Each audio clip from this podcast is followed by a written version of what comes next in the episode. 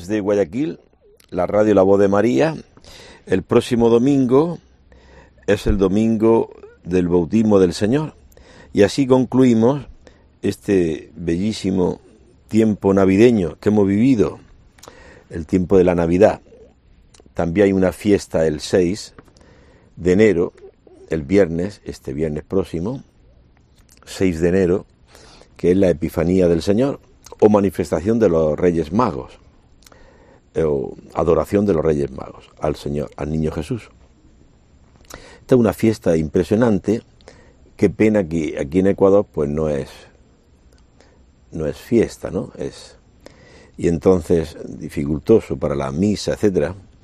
Pero en la Iglesia de Oriente, esa ortodoxa, la Epifanía es más importante que la Navidad, es algo impresionante, ¿no? Este niño que Dios poderoso, el príncipe de la paz, el Hijo del Altísimo, nació de María Virgen, pues se manifiesta, Epifanía, se manifiesta, manifestación a todos los pueblos de la tierra. Esta es la misión del Señor Jesús, representado en estos tres magos que vienen del Oriente a adorarle, ¿no? Es una fiesta impresionante y que no podemos olvidar. Si puedes, el viernes 6 de enero ve a tu parroquia, ve a la, a celebrar la Santa Eucaristía, la Santa Misa de la Epifanía o manifestación del Señor, adoración de los Reyes Magos. Bueno, el domingo que viene celebramos, como hemos dicho, el bautismo del Señor y así se concluye el tiempo de Navidad. Dice así la primera lectura de Isaías 42, del 1 al 3, del 1 al 4 y del 6 al 7, dice así, Este es mi siervo a quien yo sostengo, mi elegido en quien me complazco. He puesto mi espíritu sobre él, para que dicte el derecho a las naciones. O sea, esta palabra se cumple en nuestro Señor Jesús. Eh, Jesús es el siervo que Dios sostiene, que Dios ha elegido, que se complace en él y que ha puesto su espíritu sobre él. Lo vemos en el bautismo del río, en el río Jordán por Juan Bautista, como el Espíritu Santo en forma de paloma desciende y se posa sobre él. ¿Para qué? Para que diste el derecho a las naciones. ¿Qué derecho? El amor a Dios y el amor al prójimo. Es el Shema. Escucha Israel, el Señor es nuestro Dios, amará al Señor tu Dios con todo el corazón, con toda la alma, con toda la mente, al prójimo como a ti mismo. Como esta ley de Dios no pudo ser cumplida por el pueblo de Israel, el pueblo añoraba un redentor, un Mesías que cumpliese esta ley totalmente imposible para ellos y para nosotros. Y ha llegado Jesús que ha cumplido esta, Él es el nuevo Israel. Él ha cumplido el Shema, el escucha Israel, amar a Dios con todo el corazón. Él no ha murmurado como el pueblo de Israel en el desierto murmuró contra Dios, contra Moisés. Él ha sido el que ha amado a Dios y al prójimo. Y ha implantado este derecho a las naciones, que es el amor. El amor al enemigo. Algo que está lejos de nuestra, de nuestra naturaleza. A nuestra naturaleza es imposible el amor, porque el hombre está radicalmente incapacitado por el pecado. Viene Cristo, el nuevo Adán, sobre el que se reposa el Espíritu de Dios a cumplir la ley por ti por mí. Y a darnos su Espíritu para que nosotros podamos también amar a Dios, amar al prójimo y amar hasta los enemigos. Esta es la nueva ley que Cristo va a imponer, va a dictar al mundo entero. La ley del amor. Un amor que el hombre está incapacitado de realizar. El hombre sí puede amar a los que le aman, pero el amor al enemigo no puede. Por eso tantos divorcios, tantos abortos, tantas cosas. Porque el hombre no puede amar. Se ama a sí mismo. Está incapacitado por el pecado.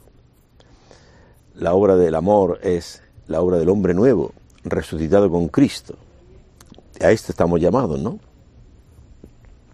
Dice que no vociferará ni alzará el tono, no hará oír por las calles su voz, no partirá la caña quebrada, ¿eh? ni apagará la mecha un mortecina. Eh, pues eso, la persona débil, Dios no, Cristo no viene a destruirla. ¿eh? Y luego dice también al final ya que yo, el Señor, te he llamado en nombre de la justicia, te ha sido de la mano, te formé y te he destinado a ser alianza de un pueblo y ser luz de las naciones. Esto se cumple en nuestro Señor Jesús, Él es el Mesías anunciado, que va a abrir los ojos del ciego, a sacar del calabozo al preso, de la cárcel que vive en tinieblas, y a ser luz de las naciones. Toda esta palabra se cumple al pie de la letra en nuestro Señor Jesucristo. Él es el Mesías esperado, el siervo que está esperando Israel. claro que no lo reconocieron y lo mandaron a crucificar. Crucifícale. Eh, lo que dice el prólogo del Evangelio de San Juan, el, el verbo de Dios, la palabra de Dios, vino al mundo, el mundo no le conoció, vino a los suyos, a los judíos, y no le recibieron. Pero a cuánto le recibieron le da el poder de llegar a ser hijos de Dios, a los que acoge esta palabra. ¿Y cómo ser hijo de Dios? Bueno, por la lectura del domingo, del el bautismo, ¿no? Por el bautismo. Dice así el Evangelio del próximo domingo. Por entonces se presentó Jesús que venía de Galilea al Jordán, a donde Juan, para ser bautizado por él. Pero Juan trataba de impedírselo y le decía, soy yo el que necesita ser bautizado por ti, ¿y tú vienes a mí? Jesús le respondió, deja ahora, pues conviene que así cumplamos toda justicia. Entonces le dejó. Una vez bautizado Jesús, salió del agua, se abrieron los cielos, se vio al Espíritu de Dios que bajaba como una paloma y venía sobre él, y una voz que salió de los cielos que decía, este es mi Hijo amado, en quien me complazco. Bueno, este es el breve relato del bautismo de Jesús. Y ahora podemos preguntarnos, ¿por qué Jesús, que no conoció pecado, ¿quién puede atribuirme pecado alguno? ¿Eh? Jesús nació de María, hombre como nosotros, excepto en el pecado, dice la carta a los hebreos. Entonces, ¿por qué Jesús se bautiza? Entonces, lo que dicen los padres es que Jesús viene a sepultar al hombre viejo, al viejo Adán, lo viene a sepultar en las aguas del Jordán. O sea, Cristo, siendo, dice San Juan Dávila, que Cristo siendo el bendito de los siglos, se hace el maldito en la cruz para que todos los malditos, que es la humanidad entera, por nuestro pecado, ¿eh? si alguno dice San Juan, si alguno dice que no ha pecado, hace mentiroso a Dios, todos somos pecadores. Dice San Pablo que Dios encerró a todo hombre, a todos los hombres, a toda la humanidad en la rebeldía, en la desobediencia, para usar de misericordia con todos, judíos y gentiles. Entonces, Cristo viene a asumir sobre sí el viejo Adán y viene a sepultarlo en el río Jordán para lavar al hombre viejo, al viejo Adán, a la humanidad entera y ofrecerla a Dios en un culto nuevo. Esta es la obra de Cristo. Por eso Cristo se bautiza. No porque Él sea pecador. Él es inocente, que no conoció pecado. Él es el justo, que viene a hacer justos a los injustos. Entonces, ¿por qué se bautiza? Por esto, dicen los padres de la iglesia, para sepultar en las aguas de Jordán al hombre viejo, la vieja humanidad. Él, dice San Juan Dávila, él, bendito de los siglos, se hace maldito en una cruz para que todos los malditos seamos benditos y heredemos la vida eterna. No hay obra más grande en la historia de la humanidad. Por eso dirá San Pablo, ay de mí si no evangelizaré. Por eso la iglesia nunca puede ser partidista, casarse, digamos así, entre comillas, con un sistema político, una mentalidad. No, no es posible. Que hace falta una autoridad, que dice San Pablo, no en vano llevan la espada, eh, castigo de los malos, premio de los buenos, que haya una autoridad que hay que someterse y que hay que pagar los impuestos, eso, todo eso está bien, muy bien. Pero la Iglesia no puede ser partidista del Partido Comunista, del Partido Socialista, del Partido Popular, del Partido Democrático, del Partido... No puede ser la Iglesia partidista, porque el Evangelio es para el mundo entero, no para un partido político. Estos son los buenos y los otros son los malos. No, no somos maniqueos. La iglesia es universal. Anuncia un mensaje universal porque todo hombre es pecador, el negro y el blanco, el rico y el pobre, el hombre y la mujer, el joven y el viejo, todos somos pecadores y para todos hay un redentor del mundo entero, que es Jesucristo el Señor. Esto confiesa la iglesia. Ah, pues yo no creo eso. Pues si no lo crees. Eh, eh, tú dices San Agustín, Dios que te creó sin ti, no te salvará sin ti. Al cielo, dice San Juan Dávila, nadie irá forzado. A latigazos, a latigazos nadie irá al cielo. Iremos seducidos por un amor que supera todos los amores, que es Dios. Si te dejas seducir y sigues a Dios, pues sigue. Porque esto se hace en la libertad. Toda la escritura, toda la historia de la salvación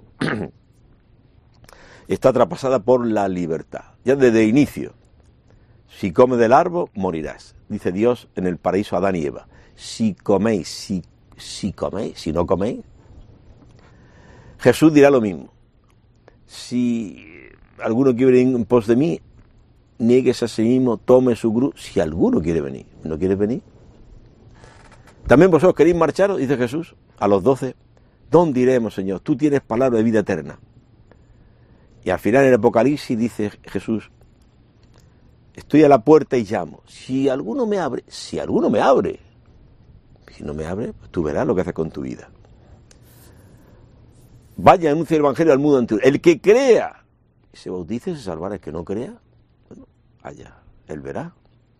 O sea, toda la vida del hombre, San Agustín escribió un libro sobre el libre albedrío, la libertad. Podemos acoger el mensaje y salvarnos o podemos también rechazarlo y condenarnos. El hombre decide.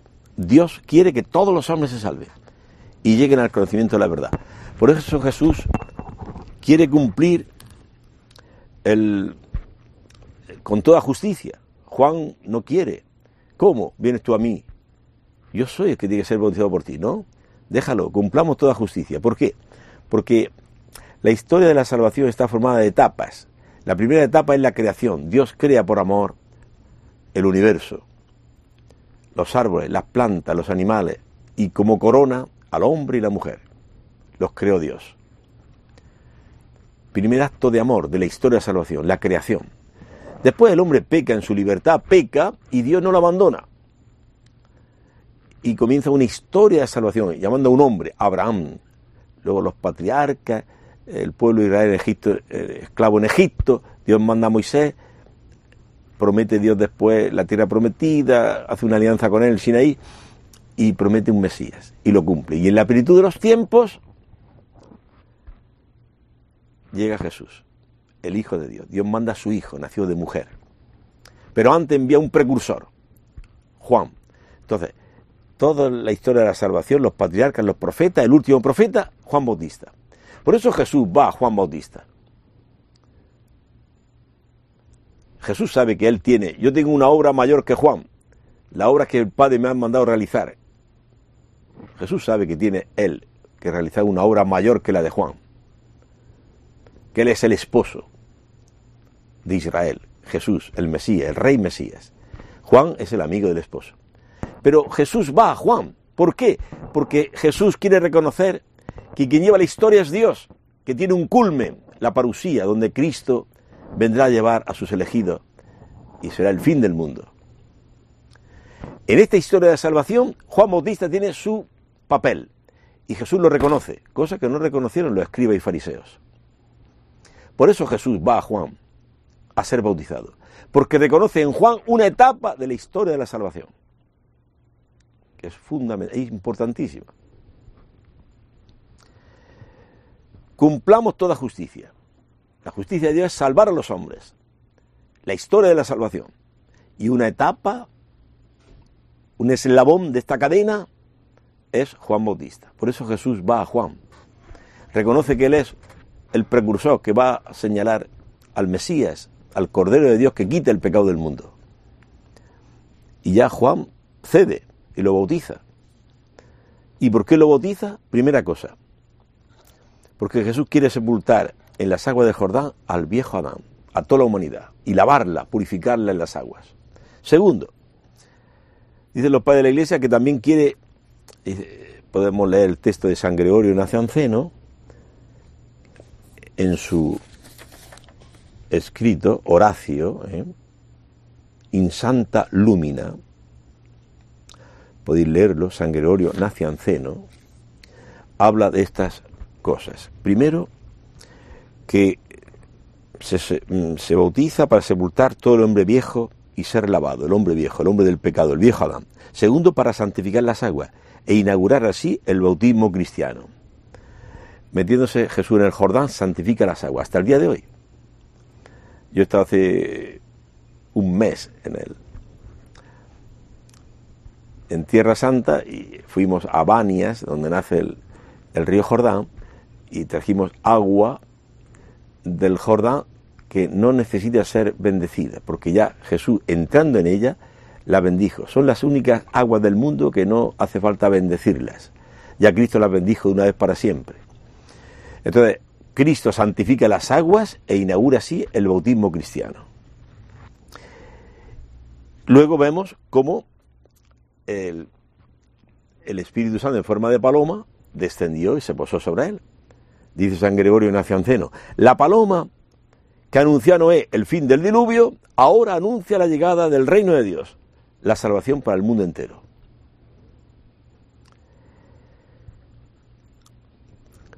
Entonces, también dirá eh, otro autor, otro padre, Cromacio, eh, de Aquilea, dice que hablando del bautismo de Jesús, dice, qué grande misterio en este bautismo celeste. El Padre que hace oír su voz del cielo. ¿Eh? El Padre que dice, este es mi Hijo amado en quien me complazco. El Padre hace oír su, su voz desde el cielo. Estoy citando a Cromacio de Aquilea en el sermón número 34. Dice así. El Hijo aparece sobre la tierra y el Espíritu Santo se manifiesta en forma de paloma. No se puede hablar en efecto del verdadero bautismo ni, una, ni de una verdadera remisión de los pecados donde no esté la verdad de la Santísima Trinidad. ¿Tú quieres saber si ese bautismo es verdadero? ¿Han invocado a la Santísima Trinidad, el Padre, el Hijo, el Espíritu Santo? Entonces es un bautismo verdadero. No se puede conceder la remisión de los pecados donde no se crea en la perfecta Trinidad, Padre, Hijo y Espíritu Santo. Tres personas distintas, un solo Dios verdadero. El único y verdadero bautismo es aquel de la Iglesia, que es dado una sola vez. El bautismo no se da más que una sola vez. Imprime carácter, o sea, te da una naturaleza nueva, el Espíritu Santo. Te hace hijo de Dios. Y te lleva a formar parte de la familia de Dios, la iglesia.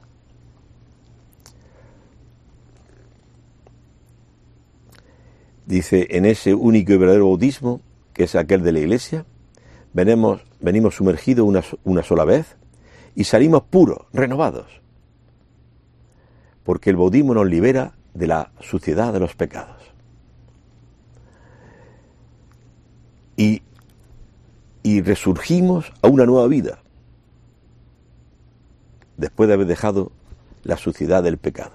Este lavado del bautismo, estoy citando a este cromacio de Aquilea, este, este lavado del bautismo hace al hombre más blanco que la nieve, no en, no en la piel de su cuerpo, sino en el esplendor de su espíritu y en el candor de su alma. El bautismo, por tanto, se abre, los cielos, por tanto, se abren al bautismo del Señor, para mostrar que el lavado de la regeneración abre a los creyentes el reino de los cielos. Según aquella sentencia del Señor, ninguno, si no renace del agua y del Espíritu, puede entrar en el reino de los cielos. Entra, por tanto, quien renace y, quien no descuida de custodiar la gracia del propio bautismo y así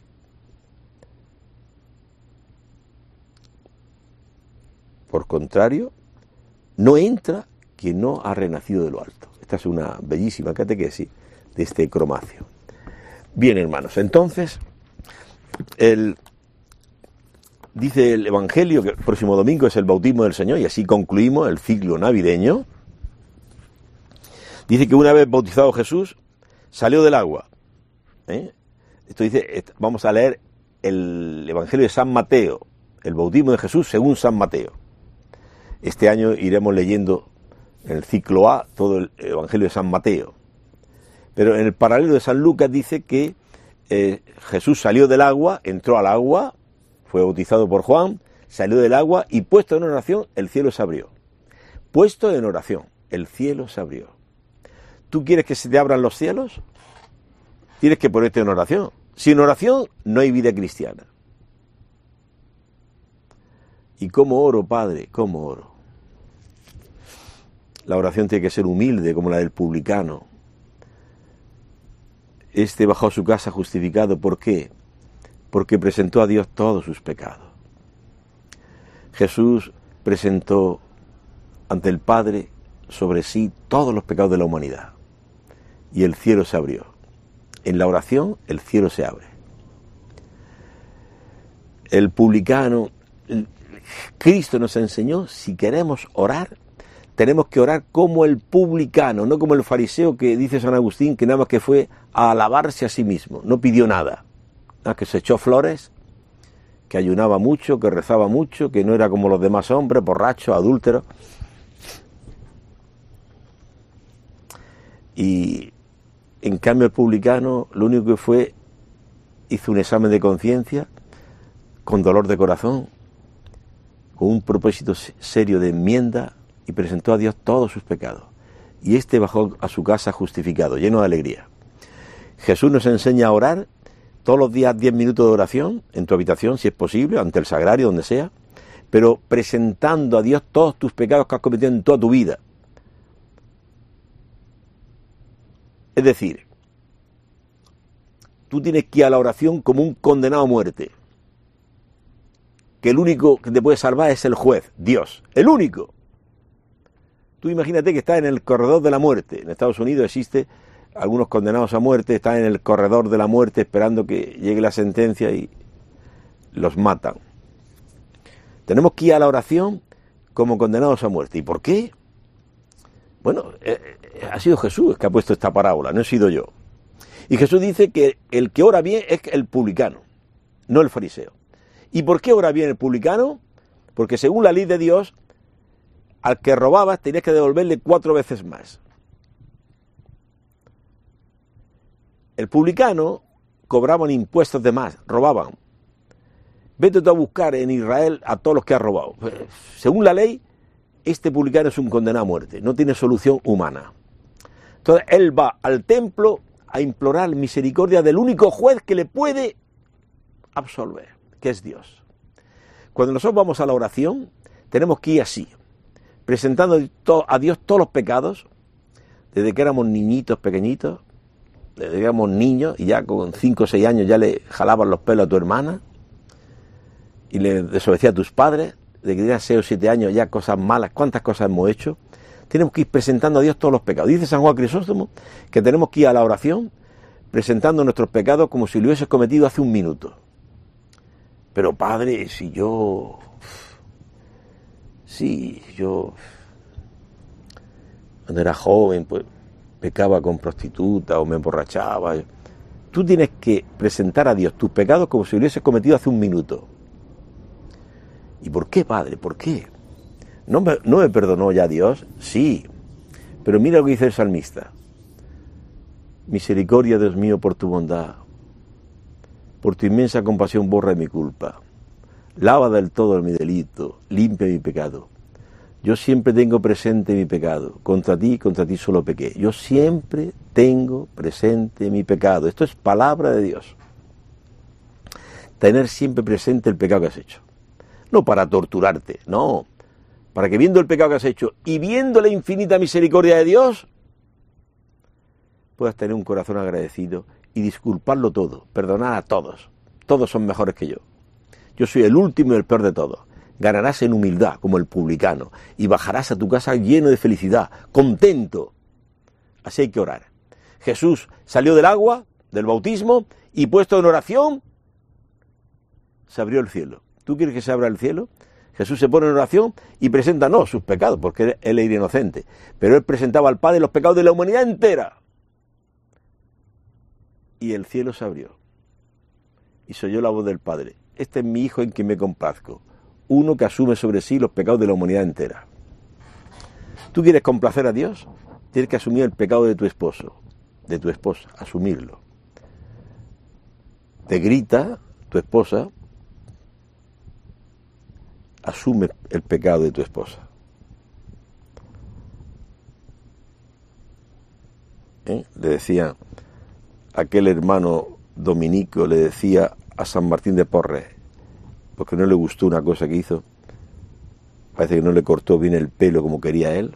San Martín de Porres era también peluquero, barbero, y le dijo, eres un hipócrita perro mulato. Era negro, San Martín de Porres perro mulato, le dijo. ¿Y qué hizo San Martín de Porres? Asumir el pecado de su hermano. Le sonrió. ¿Qué hizo el cura de Ars cuando aquel tabernero fue al, al confesionario y le pegó una bofetada, una cachetada? Porque la gente ya no entraba a la taberna a consumir licor y vino, se iba a la iglesia a rezar. Y ya mis hijos pasan hambre, este desgraciado de cura aleja de la taberna del bar al público y le pegó una cachetada, pues ya su hijo estaban pasando hambre, este desgraciado de cura, ¿por qué tiene que estar diciendo que la gente deje la taberna y que vaya a la iglesia? El cura de Ars, cuando recibió la cachetada, se le quedó mirando y le dijo, si usted no me da otra en esta mejilla, esta mejilla tendrá envidia de esta. Al que te golpee una mejilla, presenta la otra. Asumir el pecado del otro. Cristo asume el pecado de la humanidad. ¿Para qué? Para lavarlo en la sangre de su cruz. ¿Tú quieres ser cristiano? Estás llamado a asumir el pecado de tu esposa. Te ha traicionado. Se ha ido con otro vecino. Vete a buscarla. Decirle, yo te amo, yo te perdono en nombre de Jesucristo. Vuelve a casa. Asume el pecado de tu esposa. El mundo no hace esto. El mundo las matan. Fíjate qué locura, ¿no? Las matan, se van a la comisaría de la mujer a denunciar al marido que la ha golpeado, se van a un abogado a poner un pleito para divorciarse. El mundo. El mundo no conoce a Dios.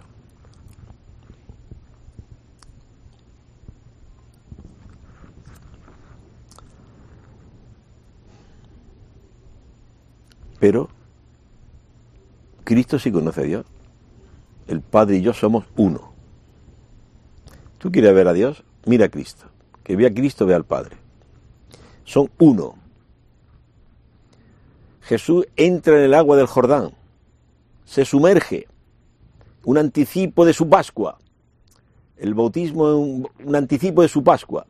Cristo se sumerge en las aguas, sale del agua y el cielo se abre.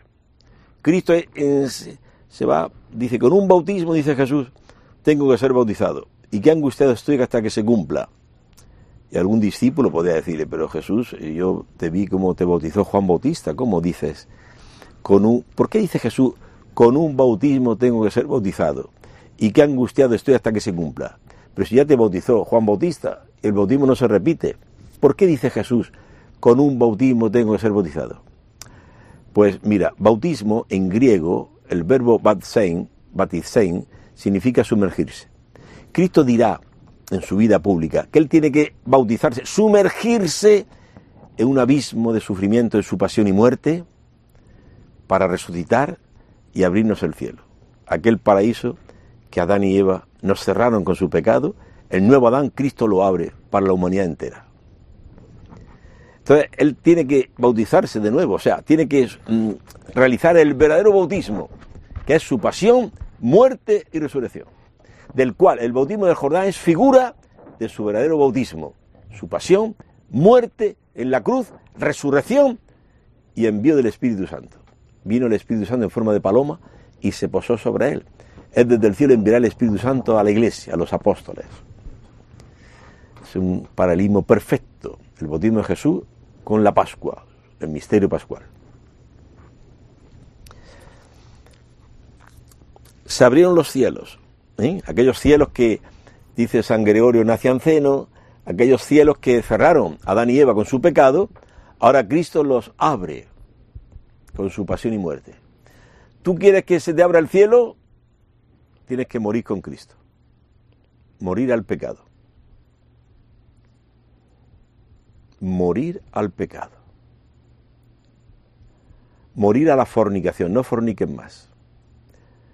Morir al adulterio, no adulteres más. Morir al aborto, no abortes más. Morir a la borrachera, al odio, al rencor, no odies más. Vete de tu suegra o de tu vecino, pídele perdón, reconcíliate. Muere con Cristo al pecado y resucitarás con él una vida nueva. Este es el bautismo. Cristiano. Cuantos hemos sido bautizados en Cristo nos hemos incorporado a su muerte. Cristiano es uno que está muerto. Yo llevo, yo he visto la, la camisa negra y el coleto blanco, la tirita blanca del bautismo, resucitado con Cristo y muerto al mundo. Yo estoy, el sacerdote anuncia a todos los feligreses que todo cristiano tiene que estar muerto al mundo. ¿Tú has visto un finadito? Está allí en casa la, viuda llorándolo, al lado tiene el cirio pascual y viene el vecino y le dice al finadito, se llama Eduardo, Eduardo, ¿qué haces ahí en el féretro? Hoy es viernes, vamos a tomar, como todos los viernes. ¿Qué te responde? Nada, está muerto. Un muerto no se puede ir a tomar, a emborracharse, a fornicar, no puede, porque está muerto. El cristiano es uno que ha muerto al mundo, no puede, eh, eh, no puede vengarse de nadie, porque está muerto. No puede tener rencor a nadie. Decía San Vicente de Paul, su testamento final, una de las cosas que dijo fue, que a mí me impresionó es, a mí nadie me ofendió. Esto dice el cristiano, a mí nadie me ofendió. Yo sí he ofendido a Cristo y lo he clavado en una cruz. Con mis pecados he clavado a Cristo en una cruz. A mí nadie me ha ofendido. Todos los que sienten la ofensa es porque están vivos. No, no han muerto con Cristo. Están vivos para el pecado, vivos para el mundo. El que siente la ofensa. Somos muy resentidos, ¿verdad? Sentimos la ofensa. Me ha ofendido. Estamos fuera del plan de Dios. Estamos equivocados. Dice San Gregorio Magno, solamente siente la ofensa, solamente siente la deshonra quien ama la honra. Es un juego de palabras para expresar una realidad profunda. Dice el Papa San Gregorio Magno, solamente siente la deshonra, o sea, la ofensa, aquel que ama la honra, la, la gloria.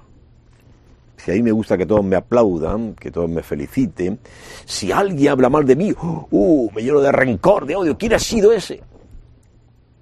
¿Por qué? Porque estoy vivo para el mundo, no, no, he muerto con Cristo. El que está muerto con Cristo no siente la deshonra, que hablen mal de mí. Le decían los amigos de Santa Catalina de Siena, le decían, Catalina, estamos tristes. ¿Y qué ha pasado? Van diciendo por ahí por la calle algunos que tú eres una bruja, que eres mentirosa, y esto nos apena porque nosotros te amamos como nuestra maestra. Santa Catalina de Siena tenía muchos discípulos, mucha gente que la estimaba, y Santa Catalina de Siena, doctora de la iglesia, anima a sus discípulos y dice, tranquilo, habla mal de mí, sí, hablando mal de ti, habla mal de mí, que hablen, que sigan hablando. Si me conocieran bien, dirían cosas peores. Usted es tranquilo. ¿eh? Esta es una mujer que está en la verdad. Tú estás en la verdad. La verdad es la humildad. El humilde, si alguien se va contra él insultándolo, no le contesta sabe que es, Él merece eso y mucho más por sus muchos pecados. En el infierno tiene que estar por mis pecados, dice el humilde. E, eso que me ha hecho mi mujer, que me ha gritado, le ofrezco ese dolor. Todos, tenemos nuestro corazoncito, ¿no? Y sufrimos ante los gritos, las ofensas de alguien que hable mal de nosotros. ¿eh? Pero, ¿te ha, gritado, ¿te ha gritado tu esposa? ¿Tú eres cristiano? Sí, padre. Pues se nota en que eres cristiano en que callas. Ofreces tu dolor a Cristo y callas.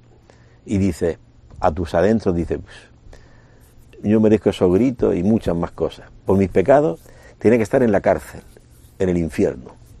Dice el, grado sexto, séptimo de la humildad de San Benito, dice, el cristiano, el monje, o sea, el cristiano no, no solamente tiene que decir con la boca que es pecador, sino creerlo en lo íntimo del corazón, que es el último y el peor de todos. O sea, todos decimos con la boca, hasta el Papa lo dice, ¿no? Antes de empezar la Santa Misa, decimos, yo confieso ante Dios Todopoderoso que he pecado mucho, de pensamiento, palabra, obra, omisión, por mi culpa, por mi culpa. Bueno, eso lo decimos de boca, ¿no? Pero que nadie me lo diga. Yo, yo, me considero pecador, pero que nadie me lo diga. Y alguien me dice que soy egoísta, avaro. ¿Cómo? ¿Qué has dicho? Eh, saltamos como fieras. ¿Por qué saltamos como fieras? Porque en nuestro corazón está implantada la soberbia. Y el soberbio quiere ser adulado. ¿De dónde viene la soberbia? De nuestro primer padre. Si comes del árbol, le dijo la serpiente a Adán y Eva, si coméis, seréis como dioses. Entonces, como todos hemos comido del árbol, todos hemos pecado, el pecado crea en nosotros una naturaleza por la cual nos queremos Dios. Entonces, Dios todo lo hace bien. Si alguien me llama la atención, salto como una fiera, me resisto, grito. ¿Por qué? Porque el pecado crea en nosotros esta naturaleza de creernos Dios. Entonces, eh, Dios todo lo hace bien, Dios es perfecto. Si alguien me habla me corrige, me, me llama la atención, salto como fiera. ¿Por qué?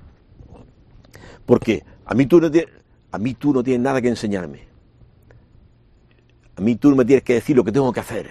Yo, es la soberbia implantada en el corazón del hombre. Y así no se puede entrar en el reino de los cielos. Porque si no cambiáis y hacéis como los niños, el niño, el papá le pega así un cocotazo en la cabeza, vete, vete, a tu habitación, están molestando. Se va y a los 10 minutos vuelve y se echa al cuello de su papá, porque no tiene rencor. Dos niños de 6 años, 7 años, se pelean por un por un juguete, tal, se jalan los pelos, lloran, pero a la media hora están jugando juntos, no tienen rencor. Si no os hacéis como los niños, no entraréis en el reino de los cielos estar enemistado con esa hermana de comunidad, con esa cuñada, con ese vecino de casa, con ese compañero de trabajo, estar enemistado significa que en tu corazón tiene implantada la soberbia y que a ti nadie te puede gritar ni hablar mal de ti, ni entonces y no se habla, no se habla con su suegra. Hace ya 15 años que no va a su casa, está enemistado. Entonces, eh, el bautismo nos invita a sumergirnos con Cristo en la muerte, decir, estoy equivocado. Vete y reconcílate. Cuando vas a presentar tu ofrenda sobre el altar, a la Eucaristía, si tu hermano tiene algo contra ti, no dice que tú tengas algo contra él, sino si tu hermano, tu suegra, tu cuñado, tu hermano, tu vecino, tiene algo contra ti, tu hermano de comunidad, vete y reconcílate. Pídele perdón.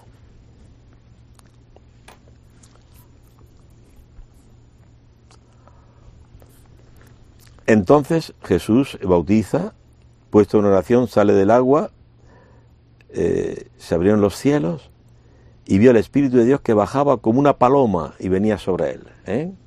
la misma paloma, la paloma que bajó sobre el arca de Noé y anunció el fin del diluvio, ahora esta paloma aparece el fin del reino de Satanás, aparece con Cristo el reino de Dios anuncia la salvación. Estamos llamados a la vida eterna. Y una voz que viene de los cielos que dice, este es mi Hijo amado en quien me complazco. Este es mi Hijo. Este va a realizar lo que yo deseo, llevar la salvación al mundo entero. Bien, hermanos, pues como siempre, una palabra sobre la segunda lectura de los Hechos, Hechos de los Apóstoles, el capítulo 10, dice así, 10, 34, 38. Pedro tomó entonces la palabra y dijo, Pedro estaba en casa a mediodía, en la terraza o haciendo la oración de la hora sexta, tuvo esta visión de un, una sábana con muchos cuadrúpedos, una voz celeste que le decía come, sacrifica, come, y él dice que no, como buen judío no puede tomar nada impuro, pero la voz le dice por tres veces, lo que Dios ha purificado tú no lo llames impuro, y desapareció la visión.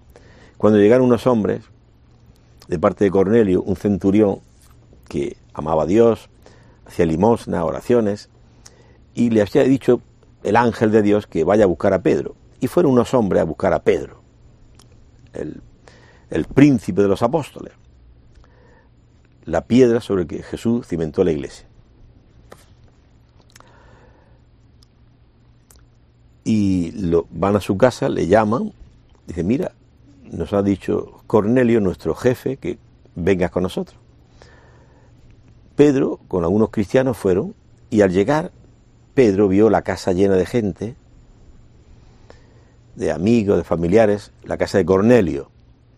Entonces Pedro, al ver la casa llena de gente, en casa de Cornelio, dijo, verdaderamente comprendo que Dios no hace acepción de personas, sino que le es grata a cualquier persona que le teme y practique la justicia, sea de la nación que sea, español, ecuatoriano, o canadiense, o japonés, sea quien sea.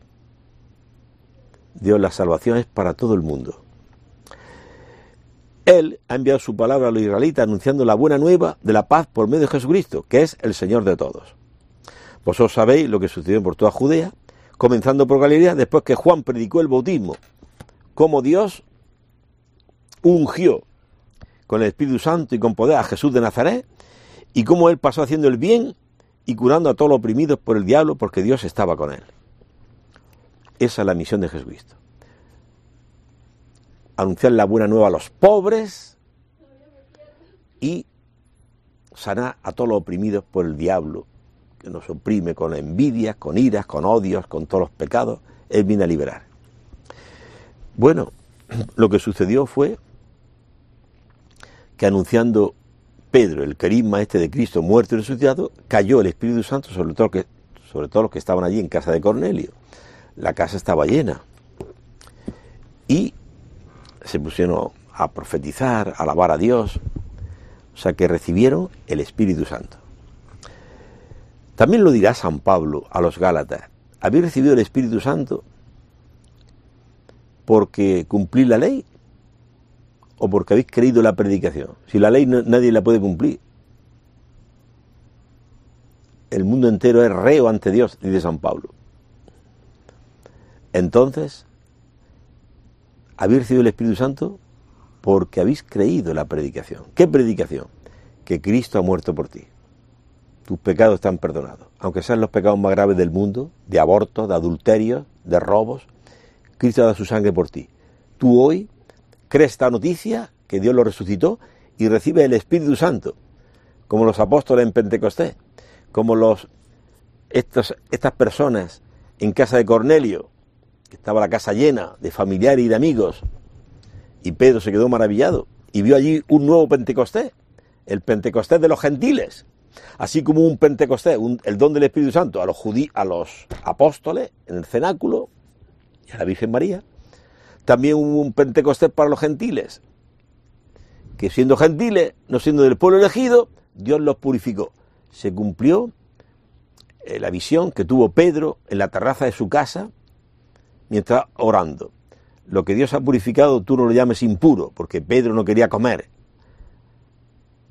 no quería sacrificar y comer animales impuros. Y Dios le dijo, lo que Dios ha purificado tú no lo llames impuro. Esto es una visión para explicar lo que iba a realizar.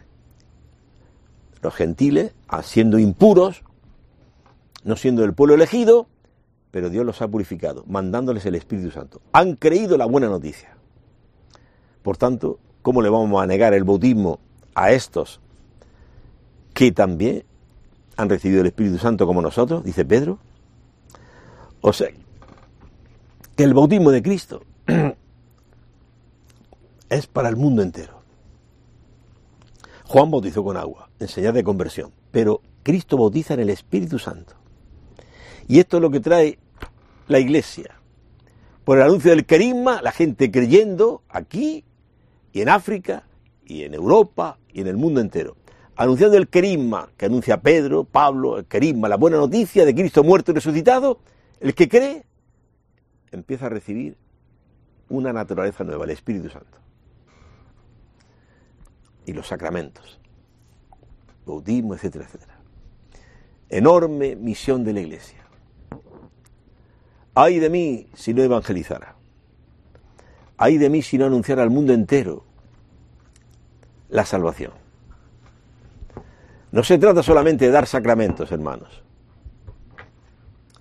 La iglesia tiene prohibido dar sacramentos si no hay fe. ¿Y cómo? ¿Y cómo viene la fe? La fe es un don de Dios, una virtud teologal, sobrenatural, fe, esperanza y caridad. La da la iglesia.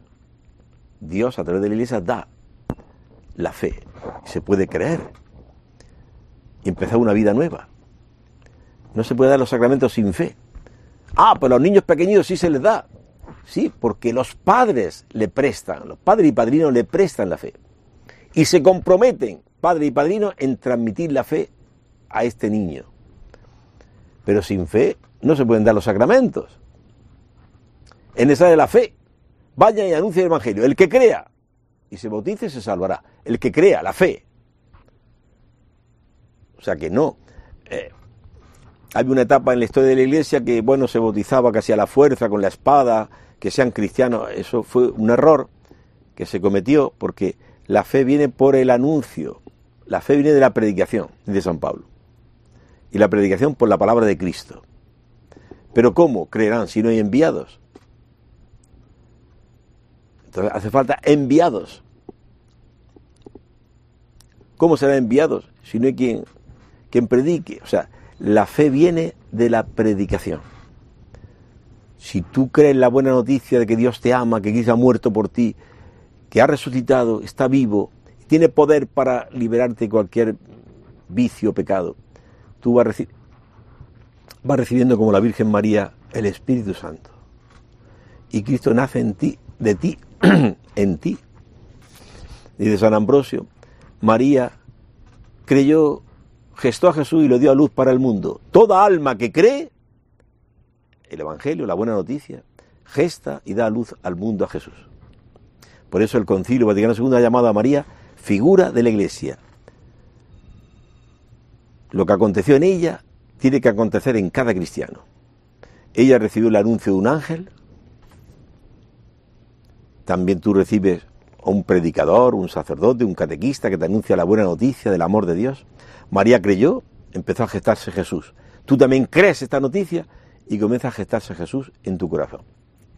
De manera que María es la primera iglesia, decía en un libro von Balthasar y Ratzinger, que fue Papa, Papa Benedicto que ahora está recibiendo en el cielo la recompensa de Dios, ha fallecido. Pues bien, eh, alegrémonos, hermanos, concluimos este bellísimo tiempo que hemos vivido de Navidad.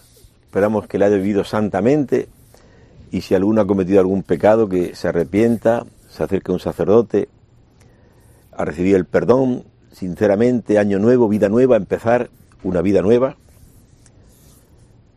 Año 2023, año nuevo, vida nueva, empezar una vida nueva en Cristo, con los sacramentos, con la oración, con la palabra de Dios etcétera, etcétera. Bien, hermanos, pues hasta el próximo día, Dios mediante.